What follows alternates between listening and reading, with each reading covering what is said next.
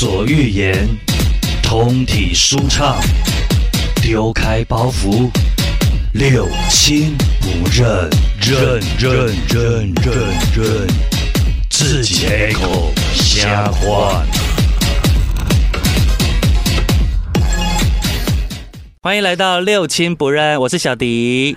我是身心科医师周学策，我是玲玲。哇，今天真的好没有半一分一毫的冷场哎，学到好多医学常识哦，然后也学到了很多很正面的观念。所以呢，我们先用热情的掌声先谢谢一下我们的周医师，谢谢，谢谢大家，解了好多的迷惑，而且也告诉大家一个正确的就医观念，对不对？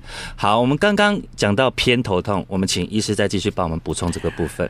其实不是偏头痛，我必须要说明清楚。很多大家以为偏一边的头痛就叫偏头痛，其实这是不对的。不对的，哎，真正的偏头痛哈，应该要在开始头痛之前，眼睛呢的视觉应该要有一个扭曲。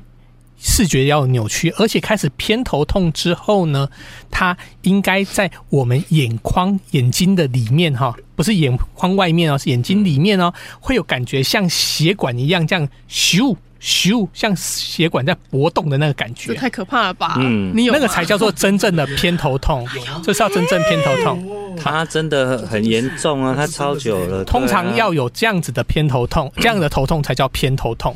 但是有资格的，这个可以继续听。而而不是偏一边的头痛叫偏头痛，很经常，很经常那个头痛哈，是我们。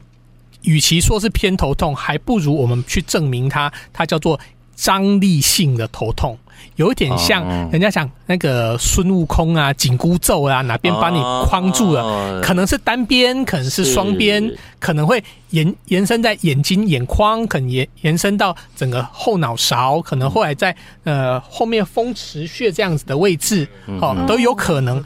那这什么呢？那我们就要去排除说，是不是当那个位置的肌肉有在发炎的现象，尤其是呃肌肉附着在骨头的位置有没有什么发炎的现象？嗯哼。那另外就是那一块肌肉为什么它莫名的在紧绷？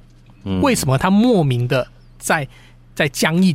哦，这个原因，大部分的头痛都来自于因为背后的肌肉。到脖子到头顶，这是一个连锁的一个部分。是通常啊，以脊椎当分界，左边右边各分开这样子。好，那呃，左边的肩膀超僵硬的。或者左边的背后超僵硬的，嗯，引发的就是左边的头这边会跟着会跟着紧绷的一个状况，嗯，而这个紧绷的时候，可能会因此导致我们这边的呃血液循环不好啦，或者他的神经压迫太紧绷啦，嗯，变成有一个头痛的一个现象。那那诱发这种紧绷，它会不会有什么最一些比较主要的原因？比如说，比如说工作压力，或者是感情感情受挫啊，或者是。或者是家里面吵架，就是你在乎的事情会诱发诱发这样子的紧绷，对不对？各种的原因，生活的琐事、工作、家庭、人际都有可能。只要你在乎的事情都会。而它联联动的是什么？是焦虑。你的焦虑就有可能会导致你的肌肉的紧绷。嗯，对，焦虑可能会导致肌肉紧绷。当然，当然也有那一种。本身它是因为神经方面有什么样的受损，导致那边的肌肉紧绷。假设像是嗯脊椎本身它就是有这个脊椎跟脊椎中间就是有神经，是这个会往外跑跑出去。嗯，好，那这个地方如果因为外伤啦，因为什么样的撞击啦，还是什么样的原因哦，感染的问题，什么样的？感染到神经节或者压迫到神经节，它当然会导致那边的神经所支配到后续支配到的地方感觉到酸痛啊、紧绷啊这样子的问题，那就神经内科的专业的部分了。好，那啊，我们身心科就是什么检查都正常，那最后就归我们身心科处理。哦，所以还是要，但是他他的身体一切的。器官机能什么都正常，但是还是会不舒服，那就是要来看，就是要找周医师了。那我们经常我们手上会遇到那种，呃，一年做四次的胃镜啊，大肠镜一年做两次啊。我妈妈，我妈妈一年做四次的胃镜，就是我妈妈。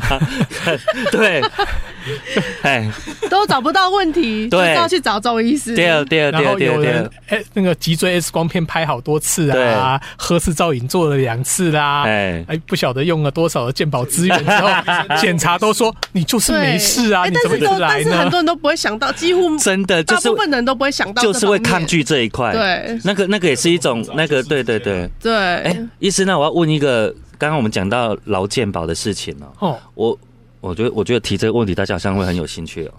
如果我们去看精神科的疾病，那它会影响它，比如说你看完之后，你你你诊断之后，然后他有在服用药啊，这这一个病例是确定了之后，会影响他的保险吗？好，这件事情哈，变成是一个 保险公司过度解读的问题了哈。好像在多年前曾经因为哈。真正的精神病的病人，人家讲失觉失调症的这样的病人，因为他做了什么他自己不知道哦，然后他们就解读啊，这样子的人会不会伤害自己呢？哦，那伤害自己的话，那到底算不算我保险公司应该要赔的呢？是，像保险公司又说，如果是自己伤害自己、自己杀害自己，他们不赔嘛？自杀、自伤不赔不赔嘛？那他们又要过度解读了。如果特别忧郁，忧郁到出现幻听、幻觉的时候，他这个时候，或者是说他非常忧郁，忧郁到伤害自己，嗯，到底应不应该理赔？最后变成这样子。原来原来的解读，应该本来的函释是说，如果他是精神病，真正的精神病，保险公司可以拒绝纳保。本来是这样子，是是，但是因为有严重的、很严重的忧郁或很严重的躁郁症，在忧郁的期间出现自己伤害自己的行为，是他们也直接把他保险公司自己把它放宽了啊！你有情绪问题，你有忧郁症，我不保你哦。我为了保护我自己，因为我开我开出什么条件，我要保嘛。是是是，好，现在是变成这样子。但但是后来大家都是太过于。太过于过度解读，最后变成只要在精神科就医过，他们就不想保啊。是啊，这我因为因为我不是这一部分的从业人员呐，这可能要请另外的他们的可是专业从业人员来看一下他们的认定。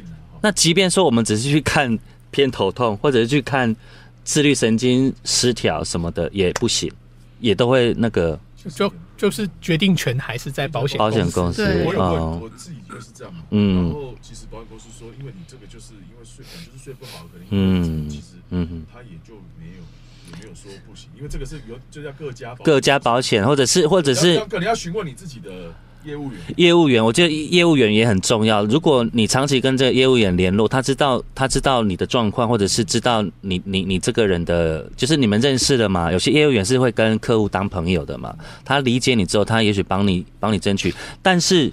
大家不要倒因为果，我告诉这件事情不是要你们不，你不是你们不应该先去担心这个，而是要担心你要 治疗好你自己。OK，那个是你那个才那个是你后续应该要担心的，但是前提是你有你有这方面的问题，你就是要来看医生。对对啊，哎，这样这样真的会让我有点觉得我妈妈好像真的要去看一下。要看啦，要看啦。对啊。那个讲一个很特别的例子啊，就像刚才刚小林哥讲的，就是大家就对这个为什么都不先看？你上次讲一个什么例子？就是生病你都应该先看啊，你这个会看那个会看，怎么就不看这个？而且他们的顺序可能会先先问管理妈，先问妈后再来看医生。哎，很经常他们那种所谓的恐慌发作的病人，就突然间会喘不过气或心悸的，最经常就是跑急诊。那急诊医师第一个顺位当然是会建议去心脏科。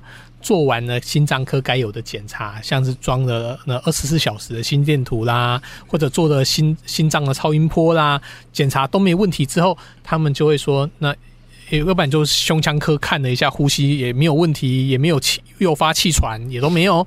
那，诶，是不是做全部检查都没有做都没有做发现任何事情？他们就会说，那不然就看一下身心科。对，通常都是但是通常你跟他讲说，你看一下身心科，然后他们就没有去了。真的，听到这里就不想。所以要想跟你们好好聊天是有多难。周医师就是想跟你们好好的聊一下对话的力量。刚刚有没有听过？我觉得对话的力量真的很重要，而且找对对象聊天更重要。你今天如果你还是你们可以一夜结盟。就是跟妈祖庙跟关，就是跟跟庙公讲好说，就是宝贝料了，公啊，你只可以看心理科了哦。阿公阿妈一点讲呵，Sweetie，对，因为他们听听。现在线上有没有公婆？你看这，我真的觉得这个蛮有用的。对啊，一夜结盟一下，好来。枪给这几啊，就是 开放高雄各大庙宇。对啊，那个话，因为有的人就是会看话是谁讲的。对啊，对。现在都进步了，都就是你知道，你知道有一种有一种有一种听话，就是只听别人，不听你身边的人的话。嗯，真的啊，你你的枕边人跟你讲说，哎，你要怎么样？你工作上怎么样？怎么样？死不听。对。然后一个莫名其妙，然后跟你不太有关系的朋友就跟你说，哎，你工作怎么样？说，嗯，对，好像应该这样。这也是一种病吧，医生？不是啊，不是啊，这不当当然不是疾病啊，对，耳朵长包皮。来 来，哎，所以不是这哦，我我以为我有后续的注解，没有啊，真真的，哦，有问题，来来。来来，小小帮手，请请请请请那个，啊，等一下我再来看，好，他就说，呃，有没有就是年纪越大是不是会越不好睡？我先要先厘清第一件事情是，呃，年纪越长的人，他。本来在人类的生理需求上，他的睡眠的需求本来就会减少，就越睡会越短，没有错。应该就是睡大概别人以前哦，南宫哎，少年给卡点名，对不对哈？他年轻人一睡可能就睡八个小时、十个小时。嗯，那小 baby 最会睡嘛？刚出生的小朋友一天睡超过二十小时都在睡啊。嗯，好，那随着年龄的增加，呃，年轻人可能一天可以睡八个小时，然后可能到了呃青壮年哦，五十岁可能一天睡六小时就已经睡不下去了。然后最后会变成像是呃，今天如果是那个已经七八十岁的老先生、老太太，他们一天睡眠可能就四个小时，他们就觉得太多了。嗯，四四个半小时或三个小时多四三个半小时，他就睡睡饱了。所以你会发现很多那种老先生、老太太，第一件事情是他。他晚上很无聊，所以他很早七八点就去睡，就中晚上十二点一点就起床。那也有那种晚上十一二点睡，两点三点起来之后就出去外面运动的那一种。对，妈妈在运动。对对，趁着贪黑赶快起来这样子。嘿，就是人类的正常的生理，的确是你年纪越来越大，就会睡睡眠需求就会减少，没有错。但是还有另外一件事情，这是比较辛苦一点的哦。嗯，那就是因为年纪大，所以有许多的身体的不舒服哦，这个疼痛、酸痛哪里痛，导致他睡眠的品质不好，以至于他很早就起来，他睡不回去了，有这样的状况。OK，而且而且，其实他们老人家固定的睡眠很可怕，他比闹钟还精准。他已经已经五点半会起床，他就是五点半起床了。真的是哈好，又讲到我们家阿辉了。也有问，除了除了老人家，还有很多妈妈会想说，哎，小朋友，比如说，就像你刚才讲到说，嗯，哎，过动还是注意力不集中，到底这个部分是对对小朋友学习部分呢，是不是也会跟身心科有关系？是不是可以去做一些了解？这样子。的确，在身心科哈，其实我经过说精神科啦哈，精神科其实还是有三三个很大的分野哈。嗯呃，我们说我们第一个，哎，不止三个啦。嗯。包含刚才一开始有讲有一个叫成瘾医学，嗯，就是呃喝酒的、呃吸毒的、安海洛因、安非他命啊这这一类的使用者导致的一些身体状况。嗯第二个是呃我们所谓的老年精神科。呃，老年精神科，就年纪大了的精神科，哦，包含就是因为年纪大了，大脑退化了，哦，或者是因为中风了，曾经中风过，大脑的血液循环不好，渐渐的大脑退化掉了，哦，这样子的一个精神科。嗯，那接下来还有一个叫做儿童青少年精神科，就是儿青专科，哦，儿童青少年专科。这一科科，它主要的在。着重的，他们的主要的领域当然有小朋友的忧郁啦，青少年的忧郁啦，当然也会有啦。青少年的焦虑、肯课业的问题，然后呃重最重要的是一个最重要的儿青儿童青少年的急症就是不去学校，我们叫 school refusal 就拒学啊这件事情啊，当然呃拒学有很多很多的原因，我们之后再来讨论哈。那很像是说呃过动啊，雅思嗯啊雅斯伯格或者是自闭儿。哦，这些都是所谓的儿童青少年科在着重的部分。好，那每一种哦，是所谓的儿童青少年科比较多都是所谓的神经发展的疾病，哦，像是说自闭儿哦、雅斯伯格这种的状况，其实他天生的大脑的结构跟一般的人就不太一样，差距差别就有一点点。好，那呃，所以他们可能会思考比较固着，哦，比较不不会去注意到别人的那个喜怒哀乐，比较不会去管别人，哦，像这样的状况。哦，这这这就是他们的一个另外一个领域。那注意力缺失过动，好，严严格讲起来有 注意力缺失跟过动，哦，这这两个大块。但其实还有附加一点点叫冲动控制的部分。哦，如果他的天生的注意力缺失哦过动的万这状况的话，可能连带着他冲动控制很差。嗯我这边必须要先去那个。嗯，去污名化一下一个所谓的注意力缺失过动症哦。我们大家都看过看过呃非洲大草原上面的影片，对不对？对。好，每一个动物哈在吃草都这样子吃吃吃。哦。哦。又吃吃吃吃吃。嗯。那叫注意力分散。注意力分散是在动物当中一种本能，天生的本能。为什么？因为它想活命。他不想吃东西，吃到一半被人家扑上去，被他吃了，随时能逃跑，这是本能。但是，一旦发展，这是动物的大脑本来的本能。嗯，但是渐渐的到了灵长类，就是猴子，是人类，啊，或者是靠近人类的其他的种类，然后，但但渐渐的，人类这个后后面的大脑发育起来，要大脑发育的好，他去。管住这个原来的动物脑，它就才有所谓的专注力的问题。嗯而大人类的这个大脑或者灵长类大脑发育的不好的时候，管不住动物脑，这原始的动物脑的时候，它的这个注意力分散就会比较容易跑出来。嗯哼，而这个注意力分散在人类来讲，就叫给它一个名词叫做注意力缺失。嗯，哦，同样的事情哦，管的把没办法把自己的注意力专注住的问题。在动物，那叫活命的基本条件；但在人类社会，它是会让你能够更专注于做一件事情。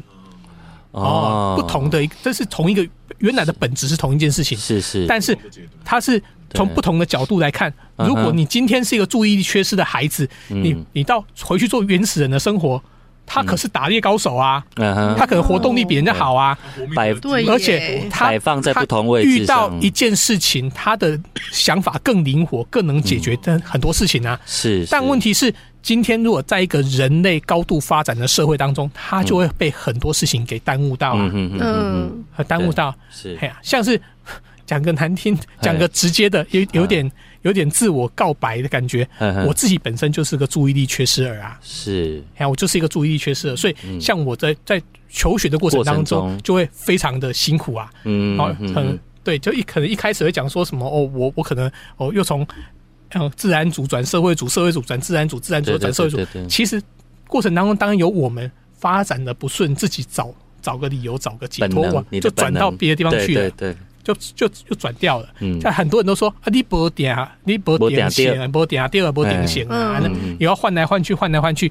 那其实换个角度来想，其实我们在求学过程当中其实是受挫的，是是是，是受挫的。他说你你你才会想要跳跳开，嗯，那我就是因为注意力真的是有点状况，所以我求学的时候比较辛苦一点。是是是。哦，所以。不好意思，我刚刚一开始还还跟医师讲说，你为什么这样换来换去？对，原他最最后讲回来，有有有有。但但其实这边呢，我们我们的今天真的有点觉得连连四集都聊不够了哈。就是下下次欢迎医师再来一趟，可以吗？可可以啊，可以可以哈。我我我先补充一个部分，就是我们刚刚聊了这么多，然后讲到心理这件事情，讲到精神这件事情，我都会觉得。除了你有这样子的状况，应该去就医，应该去咨询之外啊，我觉得没有这种状况的人，你们的态度跟你们的支持跟相信呢，对于病患来讲是一个很重要的力量。所以不单单是要学会，呃，有有状况就要去就医，你要懂得去理解跟相信别人，并且包容别人，包容病患这件事情。因为当很多事情不是发生在你身上的时候，你好像事不关己，好像你没有任何。没，我没有，呃，我没有什么义务必须得去理解你。如果你就现实面来讲，好像是这样子没有错了。但是你会因为你的不愿意去去理解，造成很多的误会。这个误会不单单是因为你会受到伤害，哎，病患会受到伤害，你其实自己也会被倒打一把。因为我我常常觉得，如果你愿意多花一点包容跟理解，呃，这个社会或者是病患的话，你真的会得到很多意外的收获。那个收获不一定是名或利，而是温暖。我觉得，当你的心温暖了，你看这个世界。拥抱这个世界的力度力度啊，跟你所收获的就会不一样。我也许讲的比较玄一点，但这正是我们成长过程当中经历的、所面对的，跟我所感受到的是这样。不要当一个麻木而且漠视这个社会的人，这样很可悲。我说认真的，哎呀，这是我今天得到的很大的收获，真的非常谢谢周医师啦，谢谢医师，谢谢谢谢大家，还还没结束啦。时间还没到。对啊，我们先谢谢。来来来，我们把最后的最后的 ending 留给周医师。然后李宁有没有什么要讲？呃，就是我刚刚突然想到一个一个案例。来来，你说。对，就是我也是我一个认识的人，然后他的小朋友就是一直到两岁都还不讲话。嗯。然后那个他们家里的长辈就说：“这是多叫 gay 版体呀。”嗯嗯嗯。对。然后，但是我的那个朋友他就是坚持要带小朋友去看医生。嗯哼，对，但是家里人都反对哦，甚至阻止他去。嗯嗯嗯，对，但是到最后就是呃，我朋友就是不惜跟他们翻脸的那个，就对，就带去看医生，然后果然就是要看身心科的，因为他就是注意力不集中，然后就是反正他就是那个他那个当时他去看医生状况我不太清楚，但是我朋友很辛苦的，就是陪着他去上了一年的课。嗯哼，然后拿到了那个好像有一个小本子什么的，然后才才去幼稚园上课这样子。哦，对对对，哎，对，所以我就我就说，我我是想要跟那个就是不懂，也不要说不懂，就是你看到人家要呃想要去解决问题的时候，你不能支持就算了，你不要阻止别人。哦，对啦，这就是我刚刚要讲的。对啊，就是如果你们不相信医生的话，为什么那那医生的存在是是为了什么？对对啊，而且你们身为旁观者，你们不能认同已已经已经是 已经是哎我们。因为你不能认同是你自己的决定了，说认真的，我们没有办法干涉。但是你不能认同，你不要还要去阻止别人。对啊，对啊，因为这个已经是有问题了，不是不是你单纯的讲一句说多少叫给板提，那到底什么时候才要提？你才你你倒是跟他讲一下。也该公正物几刚的呀。对啊，所以我就觉得你你在现在的社会，你就是要用科学的方法去解决事情。对对对对，有很多事情是你用用情绪。没有办法解决的，就比如说我们常讲的，哎，就是家人的关心，并没有办法让你的病变好，或者家人的想法也没有办法让你的病有所改善。那这些东西就是要相信医学，相信专业。我们把最后的时间交给我们的周医师。对于我们今天，你有没有什么要再补充的，或者是你对于呃你从事这一个工作的一些使命，还有希望跟大家呼吁的部分？对，是，嗯。一开始有跟大家提到了我的自己的求学是比较辛苦的，那其实我绕了好多好多的冤枉路，然后真的能够当当呃最后能够从事这个行业，其实是真的是真的要有呃真的运福运还要很很好，金价是妈祖波比，就就还还要很有福运，那要很有要很有很有毅力啊，去没有最起码是没有放弃这件事情。但是其实过程当中还是有很多很多的荆棘跟各个需要努力的哈。那我觉得后来我才会知道，说自己其实也是一个自己本身也是一个患者这件事情。所以我后来体会到一件事情是，其实如果我有早早些日子，我有自己知道我有这个状况，或者是呃旁人有发现这个状况，然后让我们能够就及早的去呃有这样的协助，搞不好。我不用这么辛苦的绕这么大的这些圈圈，然后我的人生可能会有很多不一样，像是可能我就变成早六年可以拿到医师执照，那我的收入就会多很多啊。你已经是最年轻的，你还在早六年？我我我已经我已经没有我我已经不是最年轻 的，真的有有人超过了，很多很多人很多人比我很多人比我嘿，我我的学弟就比我更年轻很多了。是是是，对，那呃其实。呃，在这个过程当中，我是觉得说，如果呃给个机会，那我们帮帮这个人，这个有困扰的人，先去厘清他的困扰。嗯哼，那厘清最起码帮他找个方向。那他是什么样的问题？好，那我们往这个方向能够帮忙协助他。那很多东西就不用过那么过得那么辛苦。嗯，好，那也不用呃深夜当中暗自在那边舔自己的伤口。嗯，好，那也不需要说自己呃努力了那么久，但结果你还是不没有符合自己的期待。是，好，那很多时候呃，肯早早些知道，可能我们还可以用一些社会的资源。是，好像是我们刚才提到小朋友，那小朋友光不讲呃很晚才学讲话，我们就有很多东西要去厘清啊。第一，他是不是有呃，他是不是很严重的自闭，而他没有办法跟外界沟通，所以他学习语言这些能力就被压抑住了。嗯嗯。啊，第二，他可能是很注意力非常分散的小朋友，所以他没办法好好静下来跟。长辈跟成人去学习语言，他根本就他的 input 非常的混乱，这样他收到的东西非常混乱。再来就是还有另外一个族群是。天生可能智能可能没有那么足够的小朋友，嗯，那可能他学习语言速度真的就慢多了，嗯哼，哦，其实这个在呃小朋友的这个生长的这个里程碑上面，哈，就是每一个小朋友都会有所谓的呃当公七贼贝贝，还有高化高高高尾或或高诶，哦，那诶状状况，好，那慢慢的他他如果落后了，那这代表真的是有问题，啊，这已经不是单纯身心科的问题了，对，这是小朋友的发展，好，那其实。在小儿科也好，或者小儿身心科也好，都应该可以帮忙厘清这一个理这个问题。好，那如当然两岁是没办法做什么样的测验，但是我们都还是可以呃，先先去呃预告哦，说我们要接下来密切观察哪些部分。嗯，其实家人爸爸妈妈才是跟这个小朋友相处最久，然后可以观察最密切的。与其是说带小朋友去呃。